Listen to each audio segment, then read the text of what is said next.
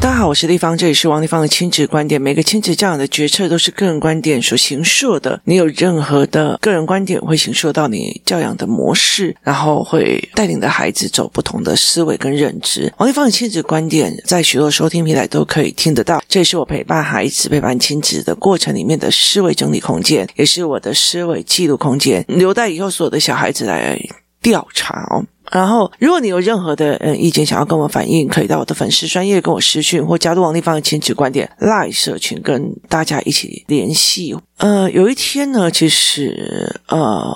我的身边有几个比较老一点点的妈妈，并不是工作室里面的哈，就是呃，就是生活周边这样子哦。那其实他们是就是我们的妈妈的那一代，那呃。我觉得在这几次里面哦，其中有一个就是，其中有一个就是有一次我出门的时候哦，那有一个妈妈，其实我就听到她的儿子，因为她儿子不想跟她住在一起，所以她就住在外县市。那回来的时候，其实一直在数落着他妈妈，从那种就是家里面一直传出来，他这个儿子在数落他妈妈说：“你不要一直拿东西给我，你给我塞很多东西，我不要，你不要那样子一直买，一直买，一直买，一直塞，一直塞，我整个车子都是你的东西哦。”然后，可是那个妈妈就是陷入了无止境的一直碎念啊，那那那那，她就一直啊，那边外外面买也是要东西啊。呃，其实之前就是孩子的奶奶也是这个样子哦。我那个时候真的觉得非常非常的恐怖哦。就是呢，我有一次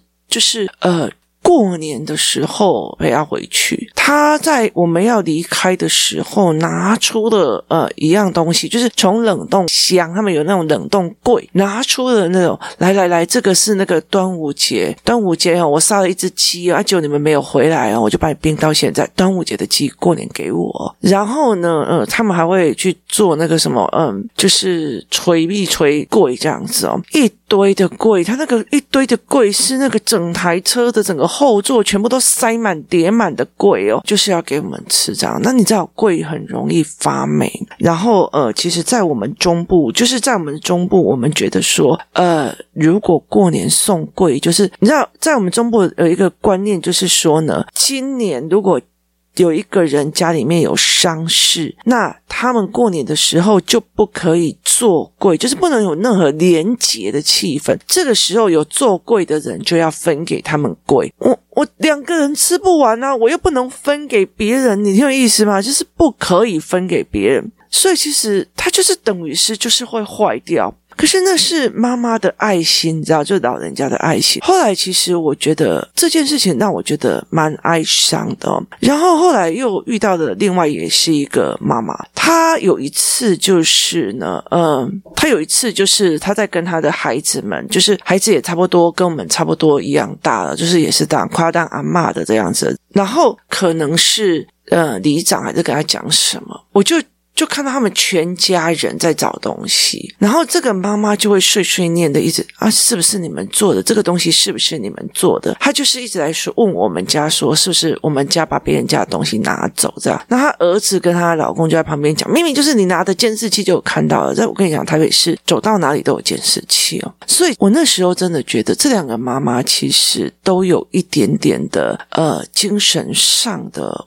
状况了哦。那。其实我在很久很久以前，我就曾经就是，其实在我当妈妈的时候，我就一直有一个思维点，就是我们那么怨恨的妈妈，我们在抱怨的那个妈妈，那个神经质的妈妈，她其实也是豆蔻少女哦。那她为什么到最后变成一个碎碎念的，然后一直焦虑的这样子一个人哦？难道中间的变因就是我们呢、啊？就是我们这些不好早给啊，你听好不好？所以其实就是我们，所以为什么会变成那样？可是其实到了嗯，我现在。在目前的状况哦，我了解那一件事情，就是当这个世界一直在往前走，你再想想看哦，我妈妈的那个年代里面，她不知道什么叫漫画，她的漫画只有什么诸葛四郎那种奇怪的，我听过没看过的东西，还有那个啊，丰子恺哦，这丰子恺还是那个呃之后那个有一个老一辈的呃幼教先进告诉我说他的年少在读这个，所以其实对我来讲，我就觉得是一个年代一个年代，所以其实他没有办法理解我们的话题、我们的进步、我们的思维，所以其实他会对我们来讲变成一种哎，你不懂啦，你不知道啦，你那样子的过程哦。那因为加上本人的性格非常喜欢乱学东西，而且其实不是学东西的问题，而是我不希望去没有逻。逻辑就照做，所以很多小孩的问题，小孩的思维，我就是要去找出那个逻辑跟思维。所以后来慢慢的，呃，就越来越往前。有一次，像昨天我就问我的孩子哦，因为我觉得有一些事情哦，话是可以有很多种说法，听也有很多种听法，理解也有很多人理解的法哦。所以后来我就会发现，我的我的说法在别人理解都会很奇怪哦。例如说，呃，我在讲某一件事情的时候，别人就觉得，哎，王一凡你在说别人。坏话，我说对我来讲没有这一回事，可是他们觉得我在说别人坏话，我就跟他讲说没有，我在说这个模式的行为后面的思维是怎么样养成的，或者怎么样思维成的，这有趣哦，因为我是一个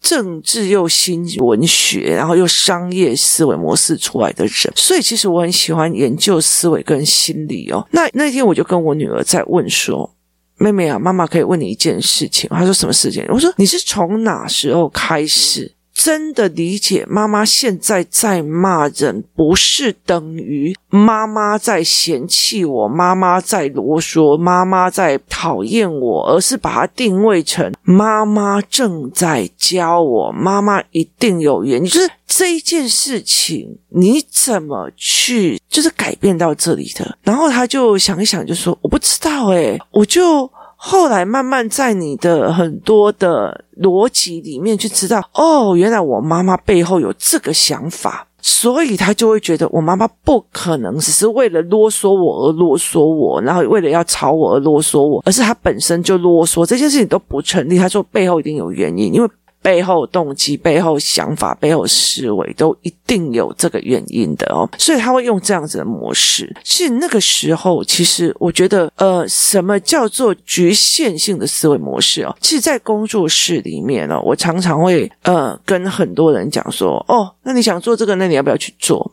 哦，那呃，他们就会觉得，就是有些以前的人就觉得我在帮工作室做事哦，或者是在帮王丽芳做事，然后到最后他觉得，哦，王丽芳你现在没有帮我的小孩做什么事情，就是我之前帮你做那么多这事情，你都在利用我。可是有没有想过一件事情哦？你就算不做那一件事情，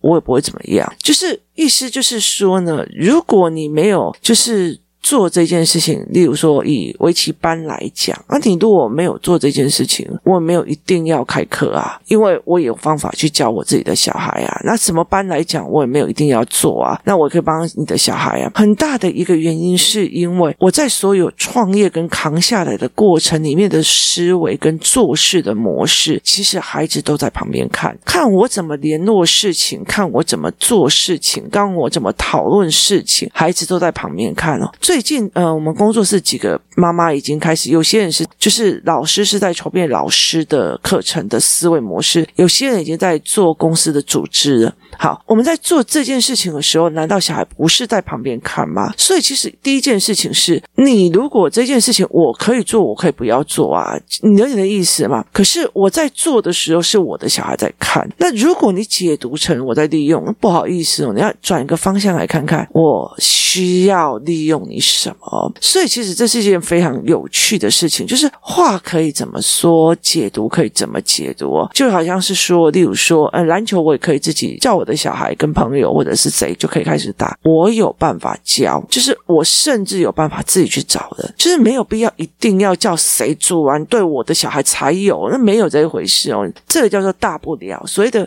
大不了的能力哦，下呃之后我们来谈什么叫做大不了的能力。然后呢，呃，所以这是一个思维模式。当初为什么会呃丢下去给很多人一起做的原因，就是这一点，就是孩子在小的时候，你会觉得啊，我的小孩在小的时候，你要叫我做事干嘛？有的没有的哦。我跟你讲，等到你孩子大了，妈妈开始觉得。多年的全职妈妈，或者是当妈妈这件事情已经越来越没有自信的时候，已经来不及了。就是你已经来不及的哦。就是如果说在一个团体里，例如说，好，我儿子对我的信任，他其实是连起的，他其实可以。化为 K 力，你听有意思吗？很多的人他其实没有办法知道他妈妈在外面的面相是什么或干嘛。糟糕的是，如果是全职妈妈，她就会开始被小孩说：“哎，你不懂啦，你不知道啦，你怎样？”因为其实小孩的进进去到的社会教育，进去到的国小，并不是妈妈自己想象的如此单纯。所以其实，嗯，你如果任何的建议，就你不知道了，你啰嗦了。好，第一件事情是语言，第二件事情是你怎么听他，而不要去批判。第三件事情是他。相信你，他相信你的原因在于什么？他相信你是因为他在所有你曾经在他成长陪伴他的过程里面，你所有的处事跟模式，他都会知道说，我妈妈这样做是有理由的，我妈妈是有能力分析的，我妈妈是有能力思维的，这整件事情才是最重要的。所以有时候我就会让孩子们去看他妈妈正在筹备的样貌，他妈妈正在做事的样貌，这件事情是比你在下面划手机，然后说。去做啊，去读书啊，去怎样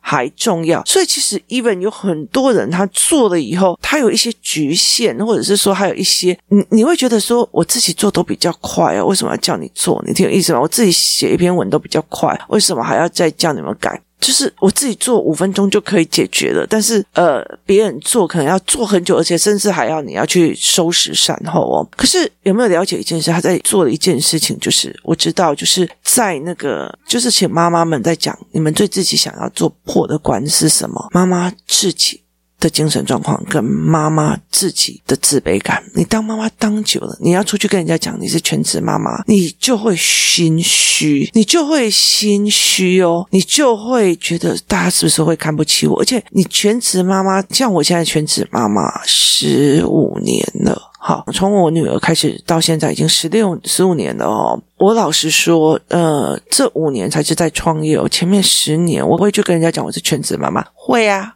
为什么不会？为什么？因为在这中间，我是增长的过程哦，我是累加的过程，我是在所有事情去面对处理的过程，而这些过程，我的小孩都在旁边看。老实说，呃，你做的这些事情，就是我常常会在讲说，有些人做的这些事情哦，例如说，呃。主客啊，干嘛有的没有啊，联系呀，办活动啊，我就说一句值得我，我经常跟我女儿在讲说，如果工作室在办游戏团这件事情哦，我说对我来讲，对我来讲，我自己一喊就可以组一堆的，就算我自己不喊。就是只有我们，就是就只有我跟我女儿自己出去，我跟我儿子自己，就是他们也可以学到非常非常多。我知道我自己有这样子的能力可以带领，可是团体的时候，他必须要有团体的筹备、团体的观看、团体的适应，还有什么叫做呃，什么叫做我们集体来看不同的人，原来对同样一件事情有不同的观摩。观摩很大一件事情，就是妈妈在做的时候，小孩在看，他会觉得我妈妈可是会帮别人筹办一场活动的，我这一次烤肉会可是我妈妈办的呢，就是你。提出来的样貌是专业筹备跟规划的样貌，所以那一天有一天呢，我带我的女儿去参加一场音乐会，这是一个呃国中音乐班的音乐会哦。然后在这个国中音乐班的音乐会的毕业公演的时候，我女儿跟我们就觉得说，哦，为什么他们都要吹笛子吹得这么，就是他们弹奏音乐怎么这么痛苦的表情？然后就算愉悦的音符，他们也。就是那个音乐也不开心，然后弹奏的也不开心。可是等到我们回来的时候，我们就跟我的女儿在讲说，我觉得里面有一个人让我印象很深刻。然后我女儿就马上说：“哦，是不是穿什么样的礼服，什么样怎么样的人嘛？”我说：“对，你观察到什么点？”他说：“我观察到他打击乐很厉害，他什么东西也很厉害。然后重点在于是因为他是学姐嘛，今年的毕业生，所有的学弟妹在后面。”帮他们伴奏那个是他在后面 handle 的，就是他会跟他们讲，你那边要做，你那边要怎么，所以对他来讲，他是盘面的在做。整个就是学生端跟学弟妹端的统筹跟指挥的样貌，他并不像有些人是自己穿的美美的在那边等老师一个指令一个指挥，其实完全不管旁边的人，然后设备有没有弄好或干嘛。这个女生非常有趣的一件事情是，她也是穿着礼服，然后她开始哎这里少的什么，那里少的什么，这里少的有，她其实你可以看到她在整个筹备的那种样样貌，然后甚至是支援的样貌，就是这个时候好像有哪个东西不对，他不赶快赶快过去支援的样子。所以其实我跟我女儿马上就看出来的，说谁是会统筹办事的人，谁不是。这个能力很重要的原因在于是，你以后就不会去局限说哦，这个男人好好玩哦，这个男人有趣，而是在你看他的办事能力，他的处理事情能力，他解决问题的能力，他能够解决问题，或者是哦够专明、顾全面的思维模式，其实在细节里面就可以看出来。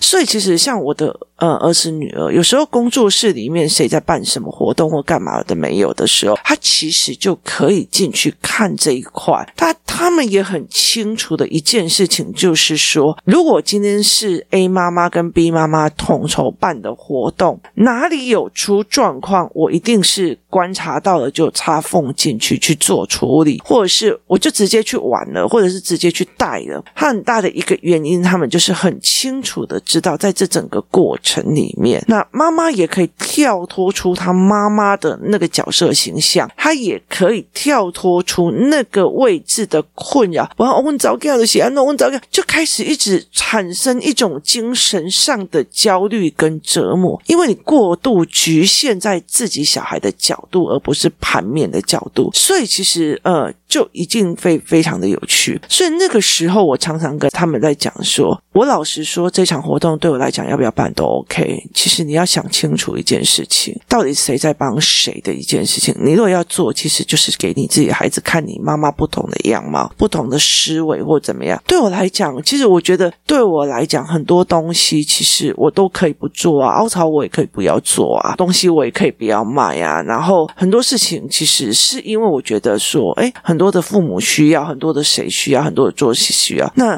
其实我可以不要做，可是我没有办法不做女儿啊，因为我家里面，嗯，我爸爸还有一堆的事情在等着我去做，所以在很多的事情里面，其实常常在讲一件事情是，你怎么解读这一件事情？觉得哦，我那时候那个开团，可是我去帮忙，我中间在于是我有赚到任何一毛利益嘛？可是你却觉得说这件事情是看起来我都在做，就是我在被利用，那以后你的小孩怎么会想要去统筹包办，而去养成那种所谓的？统筹能力跟包办能力的，因为他每次做的时候，我就觉得说我是不是会被利用？那有什么意思呢？所以其实后来我在思考这两个妈妈的状况的时候，老妈妈的状况的时候，我真的觉得他们在家庭主妇的人生当中过度的，因为他没有另外一个样貌，他没有抽离那个妈妈的角色出来当一个活动主办者，出来当一个什么事情的抽离的角色兑换，而导致了，因为他越来越跟不上。呃，小孩的思维越来越跟不上老公的思维，而导致他开始被嫌弃。人被嫌啊，你不懂啊，你不知道。嫌弃久了之后，他就开始自我怀疑，而产生精神的状况哦。所以他就会开始，哎，这是不是你做的？是不是你用的？他就是有点开始精神的飘渺哦。所以其实我在很久很久以前，我就常常会跟那些人讲说，呃，你们要去做一件事情，不要让你们落入这个的状况。那也不代表说有公。工作的妈妈就一定不会有这样状况，那你还是有你的领域上的局限，所以就在领域上的局限或你圈层上的局限，所以游戏团才是想要跳圈层哦。我有一天哦，就是在跟我的儿子，然后呃出去的一个状况里面。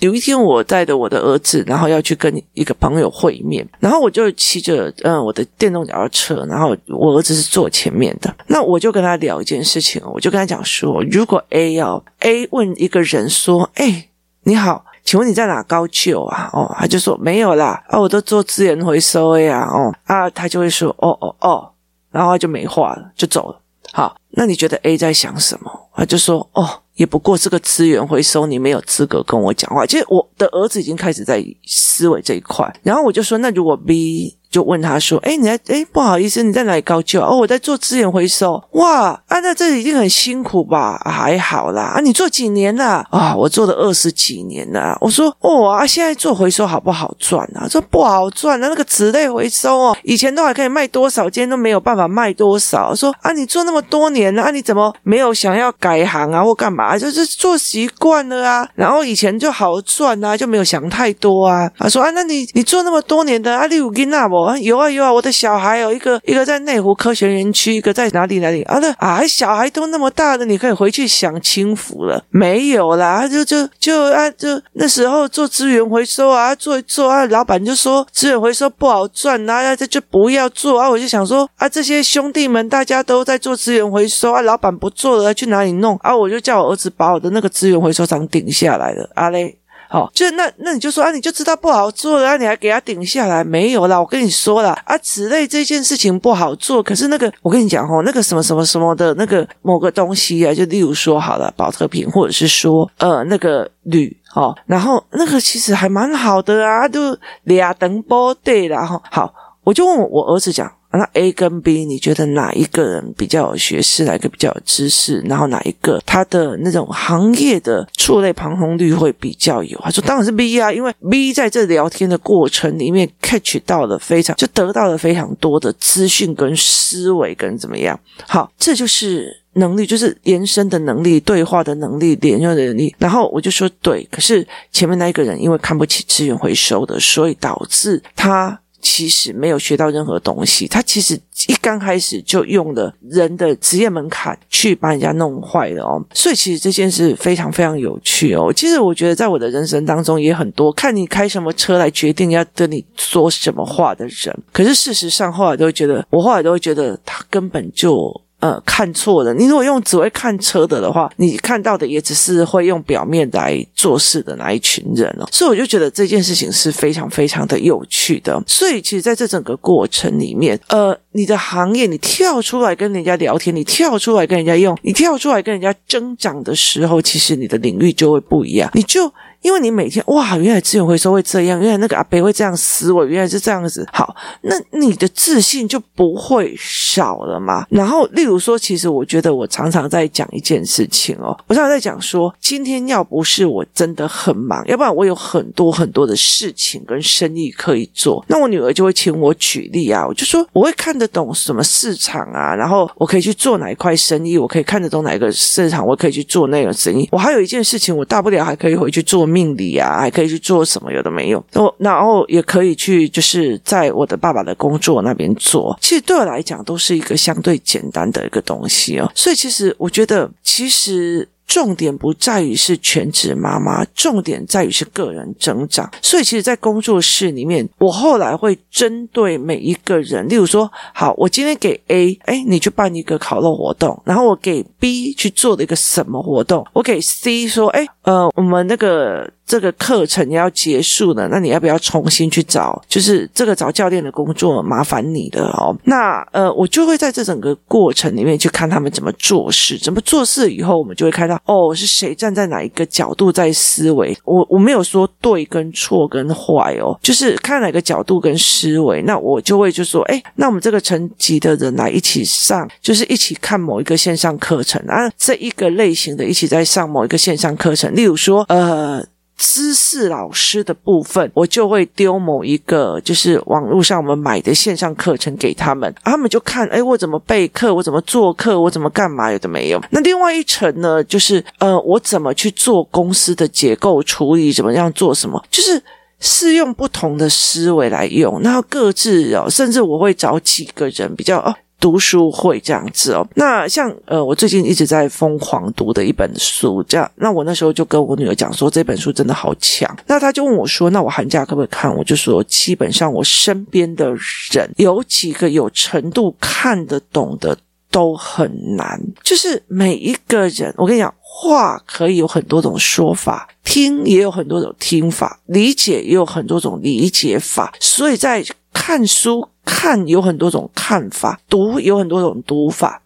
理解也有很多的理解法，每一个人都不一样的。所以，与其是在讲，就是我会在这整个工作里面去用，那这样子大家才会集体增长，所以其实后来的师资班，我们会给师资上完课之后，每一个小单元的课，就是每一个小单元的课，他们就可以再进修。进修以后，他们可以自己去开课，然后开课以后有什么事情，有遇到什么样的状况，我们都还会像。读书会那样子，在下一次新开课的时候再做，说，哎，我们来思维这个人的思维是什么，或者还可以用什么样的思维法去用。人唯有在一个领域里面持续的思维跟增长，他才会有那个踏实跟扎实感，那才叫做自信。我在当全职妈妈的过程里面。一直在拉的这个，一直往前，一直往前，或者一直处理事情，就是承包事情，甚至把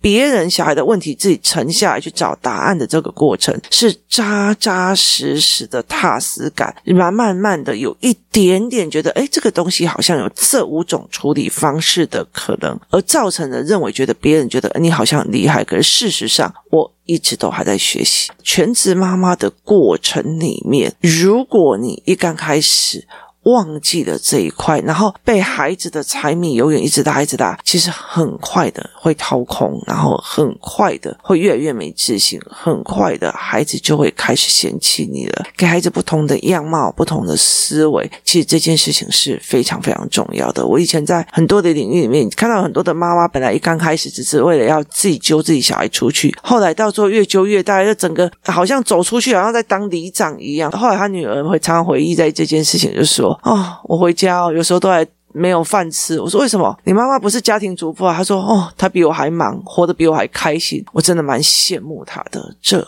不是很好吗？这才是一个最重要的。当全职妈妈，其实很容易，很容易的，慢慢的，你用太久以前的思维，你没有意识到自己在。这一个年龄段里面，所有的医师会在小孩到五六年级之后开始嫌弃你的时候，你才会发现你越来越没自信。后来就会跟我身边这两位老妈妈一样，慢慢的，这一些大的孩子们开始觉得他妈妈精神是不是出了状况？谢谢大家收听，我们明天见。